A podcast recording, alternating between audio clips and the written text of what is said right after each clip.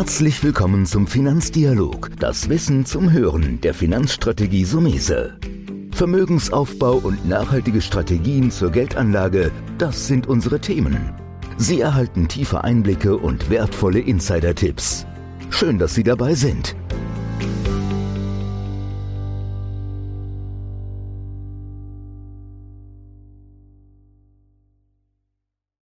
Der perfekte Zeitpunkt. Gibt es den perfekten Zeitpunkt für die Geldanlage? Die meisten sagen hier natürlich nein. Einige Enthusiasten sagen ja. Wir wollen uns heute dem Thema nähern, indem ich den Sales Execute Manager Laurent Soha von Vanguard eingeladen habe, dessen Haus auch hier Studien hat und ich weiß, dass Laurent sich auch sehr tief mit diesem Thema auseinandersetzt. Deswegen heute danke und Grüße nach Frankfurt zu Vanguard, dass du heute dabei bist. Ja, hallo, schönen guten Morgen allerseits. Vielen Dank für die Einladung. Mich freut es wirklich sehr, sehr, dass, äh, dass ich jetzt diese Folge mit begleiten darf, weil wir bei Vanguard sehr, sehr viel auch zu diesem Thema publizieren. Market Timing und generell Markt- oder Anlegerverhalten sehr, sehr stark auch in Studien festhalten. Also von dem haben, haben wir sicherlich da einige interessante Beispiele, die wir hier nennen können, ob das klappen kann oder, oder wenn es nicht klappen kann, wie kann man anders an Kapitalmärkten agieren. Mhm. Bevor wir so ein bisschen noch tiefer ins Thema reingehen, würde ich vielleicht erstmal so eine allgemeine Frage am Anfang vorwegschieben. Was sind aus deiner Sicht die Grundprinzipien überhaupt einer erfolgreichen Geldanlage? Ja, das ist, das ist ja quasi so, so der, genau, der, der Oberbegriff. Wie sollte man sich erfolgreich am Kapitalmarkt engagieren? Und ich habe jetzt neulich einen Artikel gelesen in einer Wochenzeitschrift, wo es genau um diese Generation Aktien ging die mittlerweile ja durch ganz einfach durch Smartphones, durch die Neo-Broker, wo man für paar Euro Flatrate mittlerweile Aktien traden kann, eben sehr leichten Zugang zu Börsen bekommen. Und da gibt's wirklich unglaubliche Statistiken und es gab auch ein Interview mit einem Privatanleger, der im Zusammenhang mit seinen Erfahrungen in Klammern leider auch, ja, ich sag mal, Verlusten, insbesondere mit, äh, mit GameStop-Aktie, mit der GameStop-Aktie und anderen sehr, sehr stark schwankenden Aktien gesagt hat, ich dachte, ich kann den Markt beherrschen. Das ist, finde ich, sehr, sehr, wie soll ich sagen, prägnant, dieser Ausdruck, weil was uns das zeigt, ist, dass man tagtäglich medial aus allen Richtungen ähm, mit sehr verschiedensten ja, Investment-Themen, Investment-Trends, Investment-Stories konfrontiert wird und man auch sehr stark ja in diese, dieses Verhalten verfällt, dass wenn Märkte vielleicht sehr gut laufen, also denken wir mal nur an die letzten 16 Monate seit, seit dem Corona-Crash, Aktienmärkte haben ja über 70 Prozent gemacht dass man dann sich in Sicherheit fühlt, man zusätzlich Risiken aufladen möchte, man sich an Kapitalmärkten, an Aktienmärkten tummelt. Und wenn es dann mal wieder einen Crash gibt mit minus 35, 40 Prozent, wie im letzten März im Corona-Crash, man sehr schnell zittrige Beine bekommt und sofort aus dem, aus dem Markt eben raus will. Und was, was mir das eben zeigt, ist, dass wenn man keinen Plan hat, ja, wofür man das Portfolio verwenden möchte, welche finanziellen Ziele man hat, sondern komplett losgekoppelt irgendwelche Investment-Trends, Themen quasi zusammensammelt, dass das kombiniert dann auch mit dem, sage ich mal, menschlichen Verhalten, dieser Angst und Gier, dass man in falschen Momenten noch mehr Risiken aufladen möchte und wenn es mal abverkauft wird, eben sofort aus dem Markt rausgehen möchte, dass das sehr schnell zu einem, ja, in dem finanziellen Ruin führen kann. Und ähm, deshalb gibt es ja, glaube ich, dieses Sprichwort, wer nicht plant, plant den Misserfolg. Und deshalb finden wir aus unserer Sicht eben so wichtig, dass man sich auf Faktoren fokussiert bei der Geldanlage, die man selber kontrollieren kann. Kapitalmarktrenditen lassen sich insbesondere auf kurze Frist nicht kontrollieren.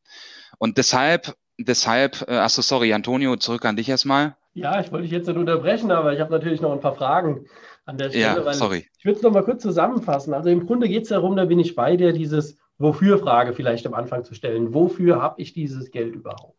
Das sehe seh ich genauso. Dann natürlich diesen Plan zu entwickeln. Da wollen wir heute bei dem Thema Plan gleich noch ein bisschen tiefer in das, wie gesagt, den perfekten Zeitpunkt oder Market Timing eingehen. Im Grunde stellt es also eigentlich immer die klassischen Grundzüge dar. Wofür will ich es? Und wenn ich so ein bisschen zusammenfasse, sage ich ja immer, es gibt zwei Gesetzmäßigkeiten am Markt. Langfristig steigt er immer, aber er geht nicht wie ein Strich, sondern er geht in bestimmte Wellen nach oben. Und diese Wellen sind ja problematisch für den Anleger, weil er dann, du hast das eben ja so ein bisschen schon angedeutet, in diese Emotionalität kommt, weil klar, wenn es hochgeht, sind wir alle glücklich. Aber du hast eben gut gesagt, wenn es 35 Prozent runtergeht, hast du eine andere mentale Stärke zu entwickeln. Und lass uns darüber mal vielleicht ein bisschen dann tiefer reingehen. Was haben denn die Studien so ergeben, die ihr euer Haus, du selbst natürlich auch verfolgt hast, vielleicht wahrscheinlich auch mitbeteiligt warst, in Bezug auf den langfristigen Aspekt des Anlegens, insbesondere im Aktienmarkt? Ja, also wenn man sich das Investorenverhalten anschaut, dann gibt's, ich sag mal, viele verschiedene Studien, die untersuchen, inwiefern Anleger tatsächlich erfolgreich sind am Kapitalmarkt. Und woran lässt sich dieser Erfolg messen? Und es gibt ein Gradmesser beispielsweise ist, wie entwickeln sich die Fondsrenditen verglichen mit den Anlegerrenditen. Das ist, glaube ich, ein wesentlicher Punkt, wie man, ja, wie man messen kann, ob Anleger tatsächlich die Rendite bekommen, die der Kapitalmarkt hervorbringt. Und was unsere Studien zeigen ist, wir haben eine Studie gemacht über zehn Jahre, endend mit Dezember, Ende Dezember 2019, also sprich von 2009 bis 2019 und haben für unterschiedliche Segmente des Kapitalmarkts untersucht, wie hoch sind die Fondsrenditen und wie hoch sind die Anlegerrenditen. Jetzt, bevor ich auf die einzelnen Zahlen eingehe, nochmal kurz als Definition. Also Fondsrenditen ist ganz einfach, ist genau die Rendite, die Sie, wenn Sie auf irgendein Informationsportal online reingehen und Sie suchen jetzt nach einem Vanguard FTSE All World ETF beispielsweise und schauen sich an, wie hat sich dieser Fonds oder dieser ETF entwickelt, sagen wir mal über die letzten drei Jahre, dann sehen Sie, okay, der hat sich, der hat irgendwie plus 40 Prozent gemacht beispielsweise. Das ist die Fondsrendite. Was ist jetzt die Anlegerrendite? Bei der Anlegerrendite wird jeden Tag geguckt, wie viele Gelder fließen rein und raus aus den verschiedensten Fonds. Diese werden dann miteinander verrechnet und dann wird die tägliche Performance multipliziert mit dieser, mit diesem Geld, Netto-Geldzufluss oder Netto-Geldabfluss. So. Und das macht man insbesondere bei Dachfonds, weil da kann man ganz gut sehen, wie sich die Privatanleger in diese, in diese Fonds eben ihre Gelder reinbringen und oder eben auch abfließen lassen. Und das ist das Interessante. Ja, und dann hat man automatisch gewichtet mit dem Zeitpunkt, wie die Anleger rein oder rausgehen aus den Fonds, kann man dann die Anlegerrendite bestimmen. Und dadurch ergibt sich eine Differenz zwischen Fondsrendite und Anlegerrendite.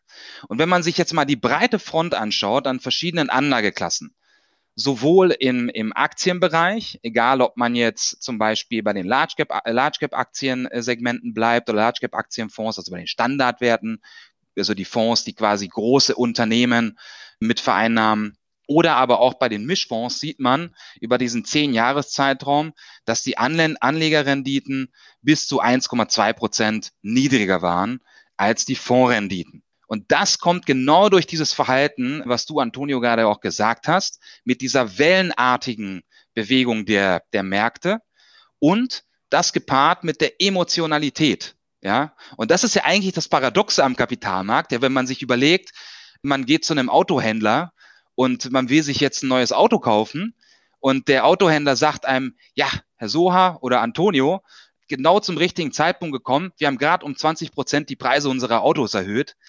Wer sagt da, juhu? Keiner. Aber bei den Kapitalmärkten funktioniert es eben genau anders. Man kauft ja dann zu Höchstkursen, weil man fühlt sich einfach sicherer. Es agiert die Gier in uns, dass wenn es gut gelaufen ist, dann wird es schon wieder gut laufen und deshalb will ich mich engagieren. Und wenn es dann mal abverkauft wird, dann äh, denkt man, oh, die Welt geht in Grund und Boden. Denken wir mal nur an die an den Corona-Crash, was wir für Szenarien ausgemalt haben, dass es bald keine Unternehmen mehr gibt, die produzieren und so weiter und so fort. Die Wirtschaft wird quasi stillstehen. Also in diesem Szenario äh, bekommt man dann mit der Angst zu tun und man will sofort aus dem Markt eben entsprechend raus. Das sind ja genau die Aspekte, die es immer wieder gilt. Es gibt, ich weiß gar nicht, wer es gesagt hat, aber es gibt ja dieses, dieses schöne Phänomen, dass wenn der Markt steigt, dann habe ich diese selbsterfüllende Prophezeiung als Anleger und sage, er wird immer steigen und er steigt weiter. Und wenn er dann fällt, dann haben wir das andere Phänomen, dann wird gedacht, es fällt und fällt immer weiter. Also man neigt ja dazu, den Zeitpunkt, der im Moment ist, einfach fortzuschreiben. Und das ist natürlich Unsinn, weil es ja gegen die klassische Welle. Aber das ist vielleicht auch das große Problem für einen Anleger oder selbst für mich, der eine Entscheidung trifft, dass du so ein bisschen dich gegen die Marktmeinung stellen musst Und ihr habt ja die Studien gemacht. Ich habe mir auch so die letzten Jahre immer wieder diese Gedanken gemacht und habe so mein Problem mit der, den Printmedien. Dass natürlich, wenn es schlecht läuft, ich sage mal, diverse Publikationen, Moderatoren oder Sondersendungen DAX minus sieben Prozent an einem Tag, hast du dann nach den 20 oder 15 Tagesschau, aber du hast dann zehn Tage später, wenn sieben Prozent hochgeht, keine Sondersendung. Also das ist dieser psychologische Aspekt, der dann, denke ich, in diese Studien ja auch mit eingeflossen ist, der ganz klar zeigt, was kann man natürlich jetzt daraus ein bisschen resultieren? Worauf sollte ich mich dann als Anleger konzentrieren, fokussieren, wenn ich sage, okay, eigentlich langfristig läuft, soll ich dann nur diesen klassischen rein Augen zu zehn Jahre liegen lassen? Oder wie seht ihr das? Da werde ich auch gleich dazu nochmal sagen, wie wir damit umgehen. Aber wie seht ihr das als Haus? Ja, und da können wir direkt wieder so zurückgehen, so ein bisschen in die erste Ausführung, wo ich darauf hingewiesen habe, von wegen, man sollte sich auf das Kontrollierbare, das, was ich als Anleger oder du als Berater kontrollieren kannst. Und das sind unserer Meinung nach insbesondere vier Bereiche. Das ist zum einen, sich selber erstmal klare und realistische Ziele setzen. Was heißt das? Dass man eben nicht zum Fondsammler wird und man jagt irgendwelchen Stories hinterher und dann sammelt man irgendwelche heißen Investment-Stories zusammen und daraus wird dann entweder klappt's oder es klappt nicht, sondern ich muss mir erstmal Gedanken machen, wo will ich denn überhaupt hin? Was ist mein Anlageziel? will ich vielleicht mit 55 in Rente gehen und ich möchte mir bis dahin 500.000 Euro angespart haben, damit ich mir, keine Ahnung, 2000 Euro Entnahmen äh, tätigen kann auf die restlichen oder auf die nächsten auf die kommenden 20, 30, 40 Jahre, bis ich in Rente bin. Jetzt mal nur als ein konkretes Beispiel. Ja, und selbst das ist schon, glaube ich, ein sehr, sehr schwieriges Thema, weil wer sieht in 20, 30 Jahren Voraus, was, was man an Ausgaben haben wird und so weiter und so fort. Aber da kommt ihr ja ins Spiel. Und das ist, glaube ich, ein Mehrwert, den, den von vielen anderen Faktoren, wo ihr eine immens wichtige Rolle spielt, nämlich mit dem Kunden diese, ja, dieses Gespräch zu führen, was will er überhaupt erreichen? Weil Investments oder Geld an sich ist ja nur Mittel zum Zweck. Aber was ist der Zweck? Was will ich erreichen? Was ist mein Motiv? Was ist mir wichtig? Ja, also damit fängt schon mal an. Und, äh, und dann äh, gibt es natürlich innerhalb des, äh, des Zielesetzens gibt es natürlich noch unterschiedliche Facetten. Ich muss mir dann natürlich überlegen, welchen Anlagehorizont habe ich. Ja, also wenn ich klar, wenn ich bis wenn ich jetzt nur Altersvorsorge als Ziel habe und ich habe noch 30 Jahre, ist natürlich relativ lang, aber wenn jetzt, sage ich mal, 15 Jahre alten Sohn habe und der möchte in äh, drei oder vier Jahren an die Universität und ich möchte ihm ein möglichst äh, unbeschwertes Universitätsleben ermöglichen, klar, dann habe ich vielleicht drei, vier Jahre Zeit, dann muss man sich natürlich überlegen, okay, was kann ich da noch überhaupt am Kapitalmarkt investieren? Also ich glaube, der Anlagehorizont ist ein Thema. Dann ganz wichtig, glaube ich, wo ihr ebenfalls äh, äh, als Berater einen großen Mehrwert stiftet, ist Budgetplanung. Sprich Sparquote. Was kann ich beiseite legen für meine Ziele? Ja, wo kann ich vielleicht Ausgaben einsparen, die ich dann am Kapitalmarkt anlegen kann?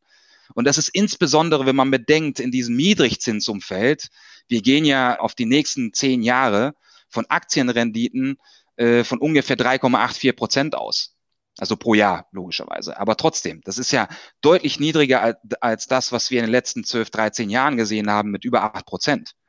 Das heißt, in einem Niedrigzinsumfeld an allen Stellschrauben zu drehen, welche Anlageziele möchte ich als erstes erreichen, was kann ich meinen Anlagehorizont anpassen, kann ich vielleicht etwas mehr sparen, all das fließt da rein und dann letzten Endes natürlich das Portfolio zusammenzubauen. Okay, wenn ich fünf Prozent Rendite erreichen möchte, wie muss dann mein Risikoprofil des Portfolios aussehen? Wie muss ich dann das Portfolio so zusammenstellen, dass es Punkt eins vom Renditeprofil natürlich die Erreichung meiner Ziele begünstigt, aber natürlich auch was zum, zu der Risikokomfortzone der Anleger passt, ja, wo er sich noch wohlfühlt.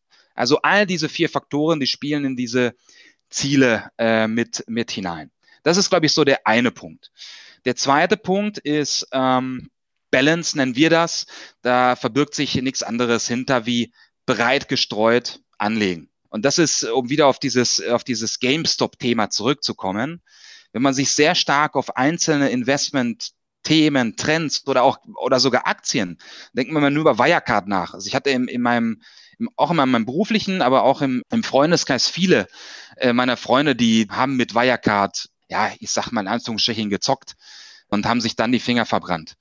Die Frage ist, ist es nicht besser, einfach möglichst breit alle Ertragsquellen zu, zu erschließen?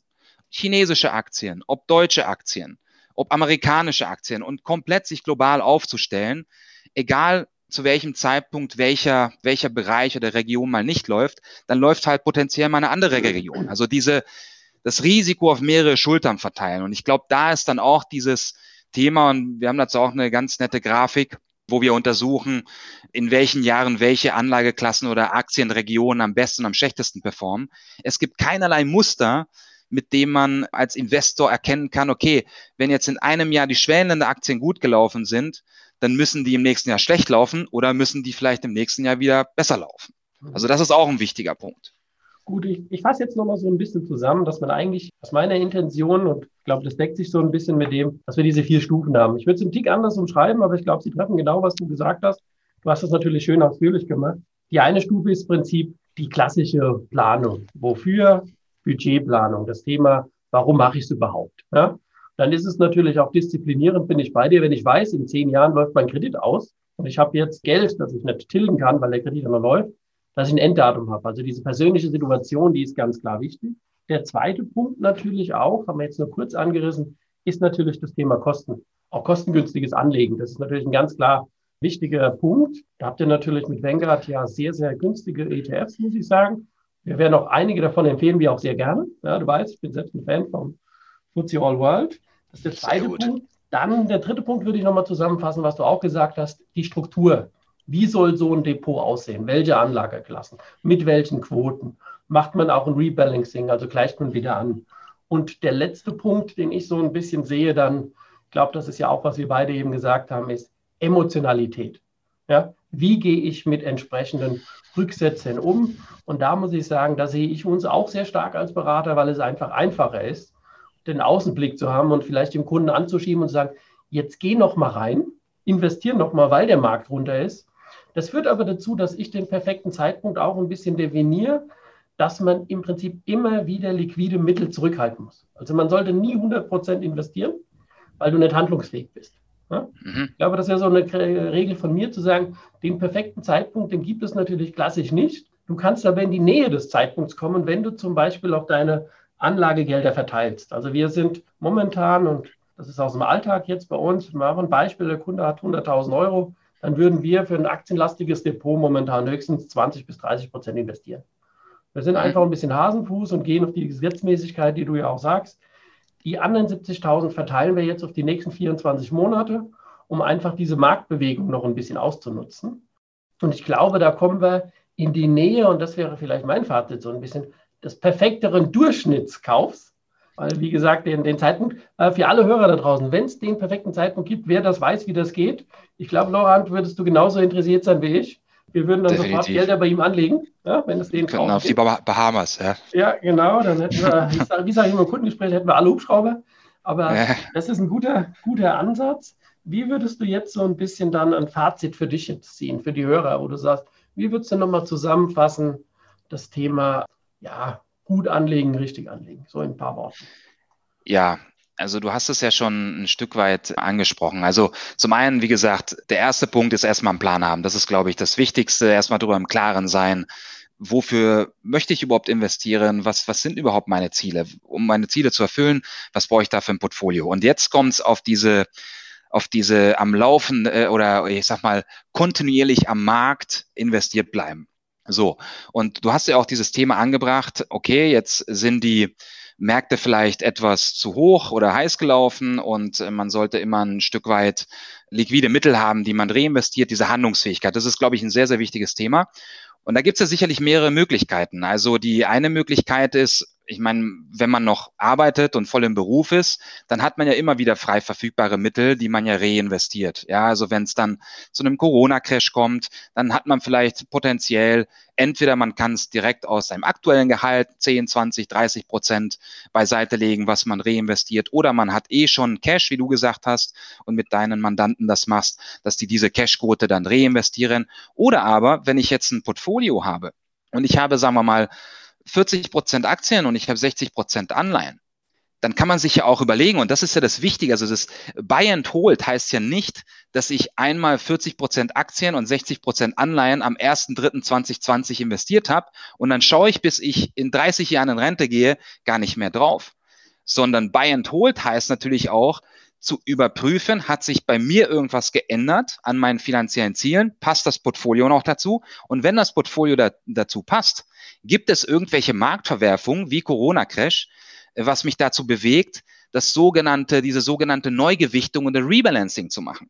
Das ist ja genau dieses Thema zu sagen, okay, jetzt habe ich einen Corona-Crash, meine Aktien sind nicht mehr 40 Prozent, sondern eben vielleicht nur noch 25 Prozent und meine Anleihen sind eben 75 Prozent. Na gut, dann bringe ich wieder diese Waage in Balance auf ein Portfolio, was zu meinem Rendite-Risikoprofil passt, womit ich meine finanziellen Ziele erreiche. Das heißt, ich kaufe wieder plus 15 Prozent an Aktien und ich reduziere wieder meine Anleihequote um 15 Prozent.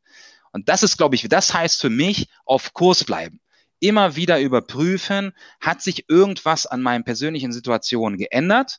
Passt mein Portfolio zu dieser, zu, zu meinen finanziellen Zielen?